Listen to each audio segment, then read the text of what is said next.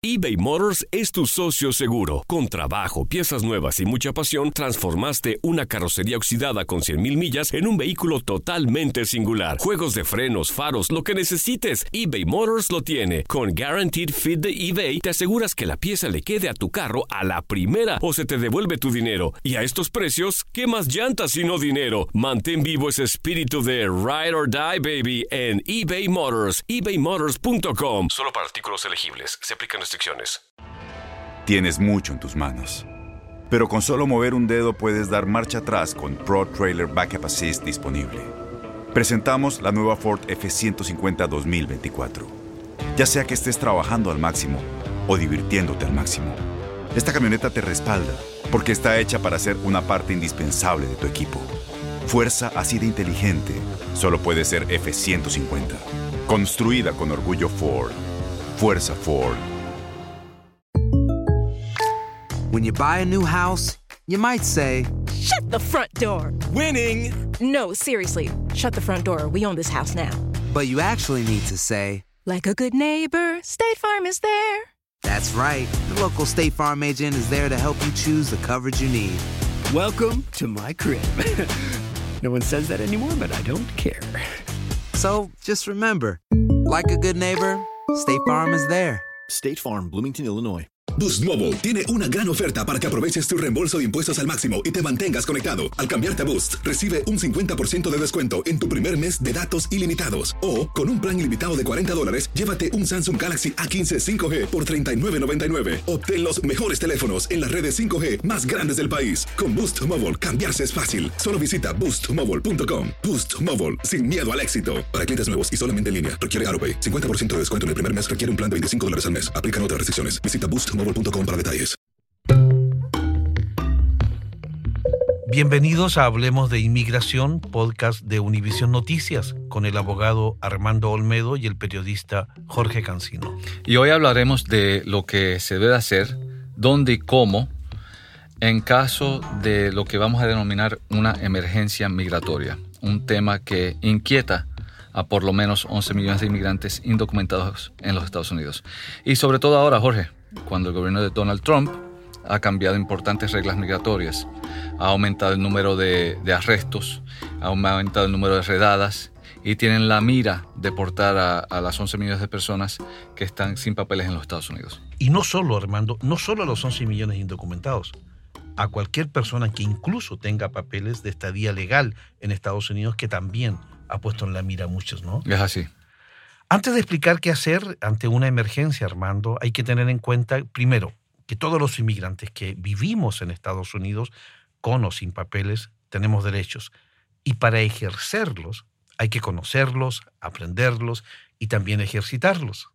Y eso es importante porque hay que conocer los derechos en este país.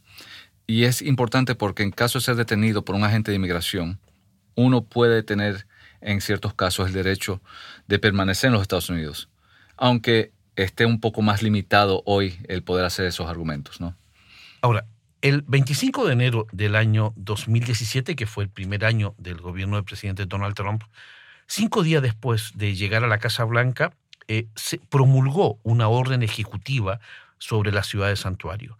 Y en este decreto el presidente determinó nuevas prioridades de deportación. Y son las siguientes, y hay que tenerlas muy en cuenta, porque eso nos permite, Armando, saber cuándo una persona está en mayor riesgo que otra persona. Es así. Por ejemplo, quienes hayan sido condenados por cualquier delito, quienes hayan sido acusados de cualquier delito, aun cuando dicho cargo no haya sido resuelto. También quienes hayan cometido actos que constituyan un delito penal imputable, quienes hayan incurrido en fraude, quienes hayan abusado de cualquier programa público, también quienes tengan una orden de deportación y quienes a juicio, y esto es lo más delicado, a juicio de un funcionario de inmigración represente un riesgo para la seguridad pública o nacional de Estados Unidos. La prioridad de deportación es una lista que establece qué inmigrantes, con o sin documentos, son prioridad para ser expulsados del país cuando cometen un crimen que los haga sujetos de deportación o que represente la razón por la que no reúnen los requisitos para permanecer legalmente en este país. Sí, y déjame darte un ejemplo de una situación que puede surgir, y esto es con una persona documentada. Una persona, por ejemplo, que haya recibido un DUI, haya sido detenida por estar manejando bajo la influencia de alcohol, eh, esa persona puede comenzar, al ser arrestada, puede ser ese caso enviado a inmigración, a lo que se llama el ICE, y esa persona antes de aún participar en un juicio por ese delito, le pueden hasta cancelar la visa desde el exterior. O sea, le pueden hasta informar al Departamento de Estado, cancelen la visa a tal persona porque tiene un DUI. No importa si ese caso ha sido eh, ya resuelto o si la persona eventualmente es encontrada inocente. Y eso es un caso para una persona documentada. Imagínate para una persona que no esté documentada.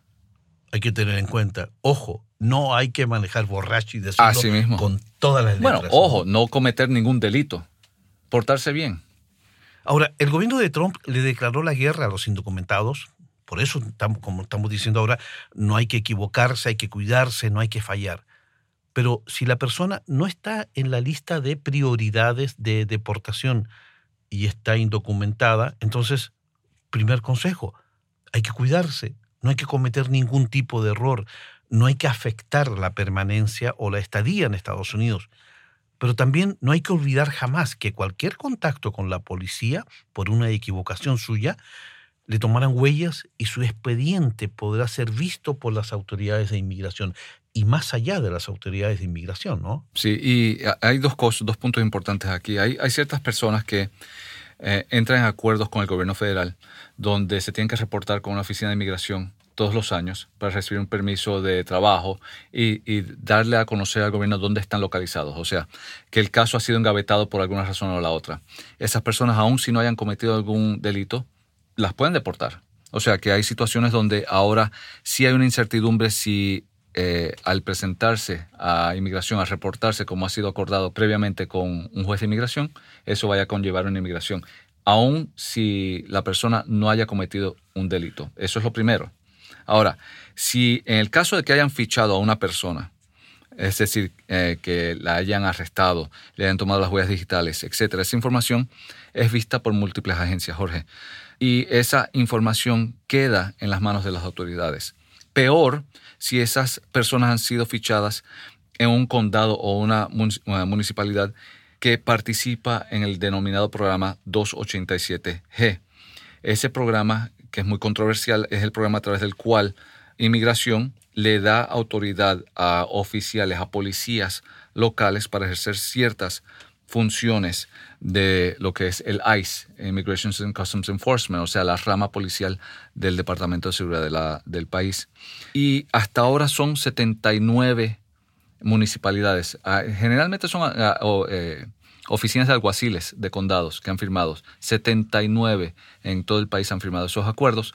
Lo bueno es que, por lo general, eh, las ciudades grandes donde está la mayor eh, población de inmigrantes no han firmado esos acuerdos.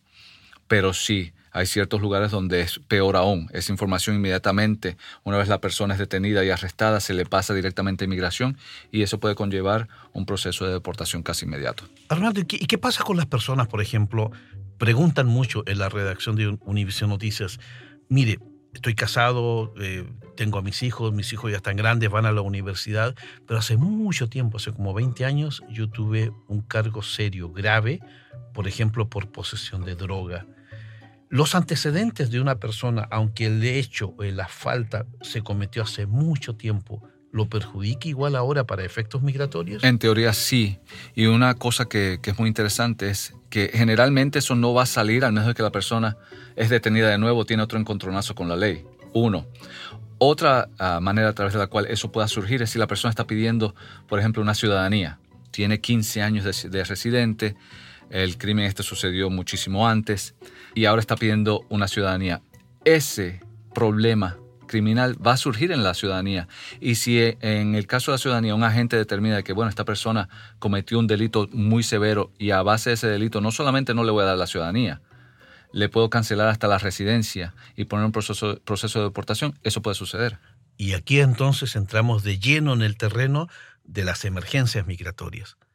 Entonces, además de evitar eh, errores los indocumentados o las personas que están legalmente en Estados Unidos, pero saben que al momento de hacer un trámite inmigratorio les puede afectar un error del pasado, el mejor consejo es hacer un plan B, que no solo lo cuidará a la persona, sino también a la familia.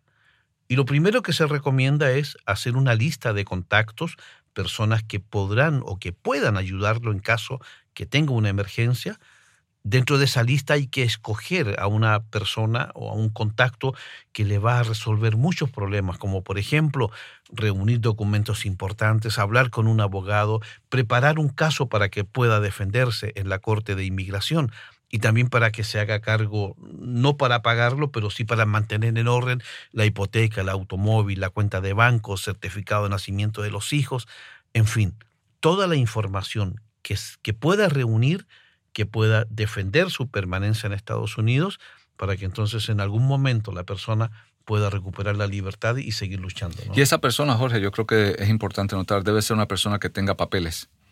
No deben de poner a alguien que también esté indocumentado o indocumentada eh, bajo el riesgo de tener que lidiar con esas autoridades, ya que esa, eh, bajo la administración Trump esa persona también puede ser detenida y procesada para una deportación. Eh, también es importante mencionar que tienen que tener un plan financiero para cubrir gastos, sea de escuela, hipoteca, carro, eh, eh, todo eso en orden. O sea, tener en el banco ciertos ahorros en caso de una emergencia. Ahora, yo creo que es importante aquí mencionar de que cualquier persona en los Estados Unidos, todo el que sea inmigrante y no inmigrante, también tiene la obligación de tener consigo eh, documentos evidenciando su presencia autorizada en los Estados Unidos. La ley de inmigración, específicamente la sección 262, indica que todo extranjero debe de estar registrado con una agencia federal. Eso sucede cuando tú entras por un puerto de entrada, un aeropuerto, un puerto marítimo, terrestre. Ya esa es una agencia con la cual estás registrado. Ahora, la sección 264E de la misma ley de inmigración indica que, hay que esa, esa persona tiene que cargar consigo evidencia de dicho registro. Por ejemplo. Esos son, bueno, el pasaporte es el más obvio, eh, una licencia de conducir, siempre y cuando esté con la... aquí en la Florida le ponen una estrellita, o sea que ya es parte del Real ID. Estamos hablando del I55I. ¿Qué es eso? Esa es la Green Card. Hay que llevar la Green Card consigo si uno es residente. La I-94, esa es la tarjeta que te dan en un puerto de entrada. No te la dan ya, ahora uno tiene que entrar al sitio web de CBP o sea, Customs and Border Protection, imprimirla y eso te eh, indica el tiempo de autorización que, te, que tienes bajo la categoría de visa que te han permitido entrar y si te quedas más allá de ese periodo, estás acumulando lo que se llama presencia no autorizada. O sea, I-551, la I-94 y por último la I-766. ¿Qué es esa? Esa es la tarjeta de autorización de empleo, el EAD card, que se la damos, suponer, a un muchacho que esté bajo DACA y eso eh, con esa tarjeta no van a deportar a un muchacho que esté bajo DACA porque esa es, eso los protege. Esos son los tres documentos que el no inmigrante tiene que llevar consigo. DACA es un programa creado por el presidente Barack Obama para proteger temporalmente de la deportación a los Dreamers, como se llama también a las personas que llegaron indocumentados a Estados Unidos antes de cumplir 16 años. Este programa les concede una autorización de empleo renovable cada dos años.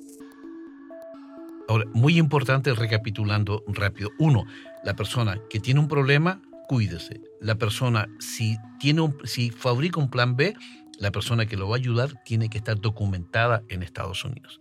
Pero si arrestan, si al final la persona tiene un problema y es arrestado, hay que recordar siempre que esa persona va a tener derecho a una llamada telefónica. Sí. Y cuando tenga esa llamada telefónica, no llame a la familia para decirle estoy bien, sino que llame a la persona que seleccionó dentro de su lista de contactos, que es la persona que le va a ayudar.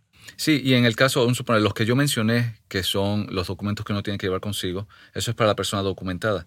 La persona indocumentada, ¿qué lleva consigo? Bueno, tú mencionas el plan B. Una recomendación llevar, es llevar consigo una tarjetita que tenga el plan B ya anotada. Eso sí, lo que no debe de llevar son documentos falsos. Ningún número, una tarjeta de seguro social fraudulenta, ningún documento de identidad falso, nada por el estilo, porque si hay una cosa que no perdona el gobierno federal es el fraude de identidad, particularmente en casos de inmigración. Si a la persona eh, indocumentada la detienen, puede presentar una matrícula o una tarjeta también de su, de su país de origen como evidencia de identidad. Lo que sí se le recomienda, Jorge, es que lo primero, bueno, tú mencionaste el plan B, pero yo creo que eh, lo primero es conseguir un abogado de inmigración acreditado para que tome el caso. Ahora, dentro de las equivocaciones que se pueden cometer, hay faltas que son quizás menos graves y las personas pueden seguir luchando por sus derechos de permanencia. Pero Armando, hay una lista de delitos que no se deben cometer porque llevan directamente a la deportación. Una vez ICE se entera de que la persona ha sido detenida, arrestada y hasta puesta en cárcel por uno de estos delitos, sí, generalmente el gobierno federal espera que cumplan con su sentencia en la cárcel y al terminar la cárcel inmediatamente deportan a la persona. Pero sí, hay varios delitos. Esos delitos son eh, ser convicto de lo que se llama un delito agravado, ser convicto por violar la ley de drogas, ser un convicto por un crimen de bajeza moral. Y eso es determinado por tribunales. El usar, el distribuir o poseer un arma de fuego, ese es importantísimo. No deben de andar un inmigrante en este país con un arma de fuego recibir una condena superior a los 180 días, ser convicto de dos o más faltas y por causa de esas faltas recibir más de cinco años de cárcel, participar en el negocio de la prostitución, ser un alcohólico. Lo que hablábamos al comienzo, el DUI. El DUI. El tráfico de personas, o sea, los coyotes, etc. Dar testimonio falso, que eso, como ya mencioné, lo que al gobierno no le gusta es que le mientan o que le presenten documentos que indiquen un fraude. Eh, también participar en juegos del azar ilegales, tener más de una esposa y otra importante es que la persona, ah, una persona que el gobierno piense que es un traficante de drogas.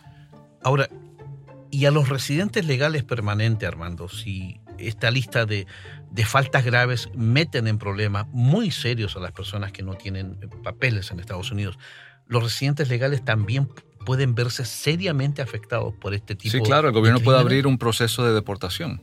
Después de que se termine el cumplimiento de, cárcel o el cumplimiento de, la penalidad impuesta por el, por el tribunal, el, sí, pueden sin problema abrir un caso de lo que se llama emitir un, un NTA, Notice to Appear, para comenzar un proceso de deportación. Por lo tanto, la recomendación principal dentro de todo esto es portarse bien, respetar la ley, respetar a la autoridad, llevar los papeles consigo, si está indocumentado, tener un plan B, buscar toda manera posible de defender la permanencia en Estados Unidos.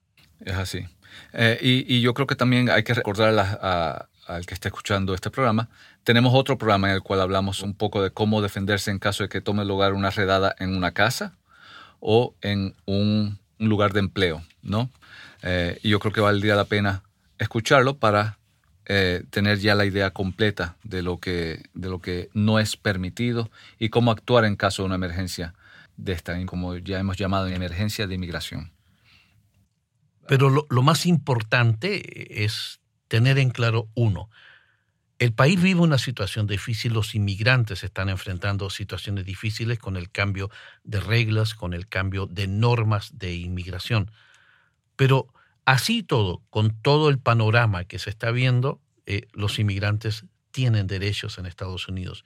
Tienen derechos. Estar informados y conocer cada uno de los derechos para saber qué hacer ante cualquier tipo de emergencia y en, que pueda Y en una emergencia de, de, inmigración, sea de familia o de empleo, un suponer el caso de un caso, como ya sabemos, la administración de Trump también está atacando ciertos tipos de visado de empleo, la H1B, la L, etcétera. Esos también, si te niegan ese caso, significa que estás ya una, la persona está indocumentada en el país. No necesariamente.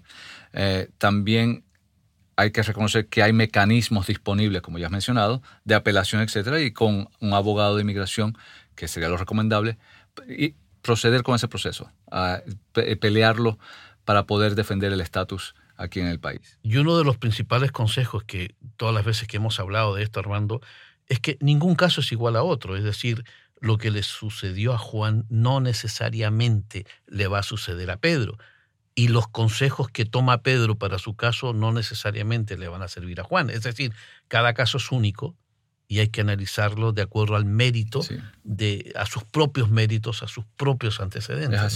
Es así. Y, o sea, eh, aquí, para como un poco de resumen, yo creo que es importante notar, si una persona se encuentra en una situación de emergencia eh, de inmigratoria, lo primero es llamar a un abogado de inmigración. Porque el abogado de inmigración va a saber si, bueno, esto es un caso que fue criminal, va a conseguir un abogado criminal para que se encargue del asunto criminal y va a tener que tratar con ese abogado de criminal para asegurarse de que cualquier dictamen que emita un tribunal sea de menor impacto posible al caso migratorio.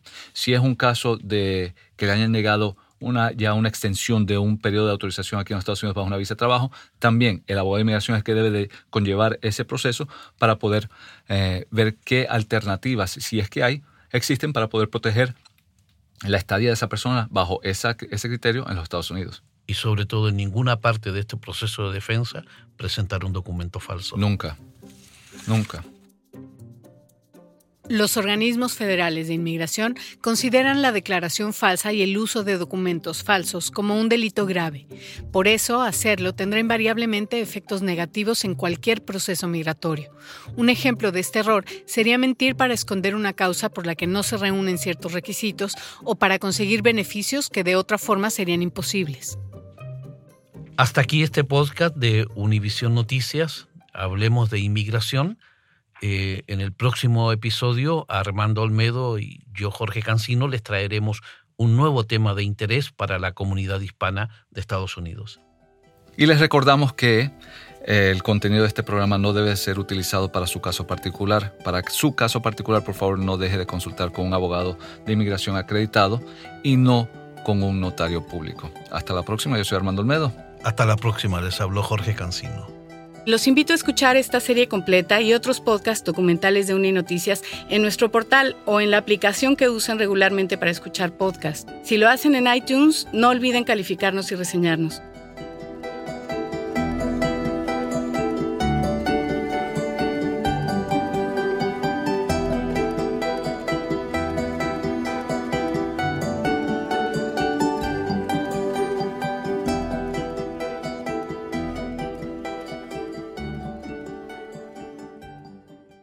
Boost Mobile tiene una gran oferta para que aproveches tu reembolso de impuestos al máximo y te mantengas conectado. Al cambiarte a Boost, recibe un 50% de descuento en tu primer mes de datos ilimitados. O, con un plan ilimitado de 40 dólares, llévate un Samsung Galaxy A15 5G por $39.99. Obtén los mejores teléfonos en las redes 5G más grandes del país. Con Boost Mobile, cambiarse es fácil. Solo visita boostmobile.com. Boost Mobile, sin miedo al éxito. Para clientes nuevos y solamente en línea, requiere AroPay. 50% de descuento en el primer mes requiere un plan de 25 dólares al mes. Aplican otras restricciones. Visita boostmobile.com detalles. Este abril te invitamos a nuestra feria virtual Univisión Contigo rumbo a la universidad. Conéctate virtualmente con representantes de colegios y universidades en la costa este, desde Nueva York a Florida. Aprende sobre ayuda financiera, becas y otros recursos para continuar tu educación. Regístrate para asistir y para la oportunidad de ganar una tableta. Te esperamos en Univisión Contigo rumbo a la universidad del 3 al 9 de abril. Regístrate ya en univision.com diagonal universidad. Si tú o alguien que conoces está pasando por una situación difícil o por una crisis de salud mental, la línea 988 de prevención de suicidio y crisis te brinda apoyo especializado 24 horas al día, 7 días a la semana. Solo llama al 988. Cuando llamas al 988, te conectarán con consejeros especializados que escucharán tus inquietudes y te brindarán apoyo en español. Simplemente llama o textea al 988. Hay esperanza. La línea 988 funciona. ¿Te preocupas por tu familia? Entonces, ¿por qué darles solo huevos ordinarios cuando pueden disfrutar de lo mejor? Eggland's Best, los únicos huevos con ese delicioso sabor fresco de granja, además de la mejor nutrición, como 6 veces más vitamina D, 10 veces más vitamina E y 25% menos de grasa saturada que los huevos regulares, además de muchos otros nutrientes importantes. Así que, dales los mejores huevos. Eggland's Best, mejor sabor, mejor nutrición, mejores huevos.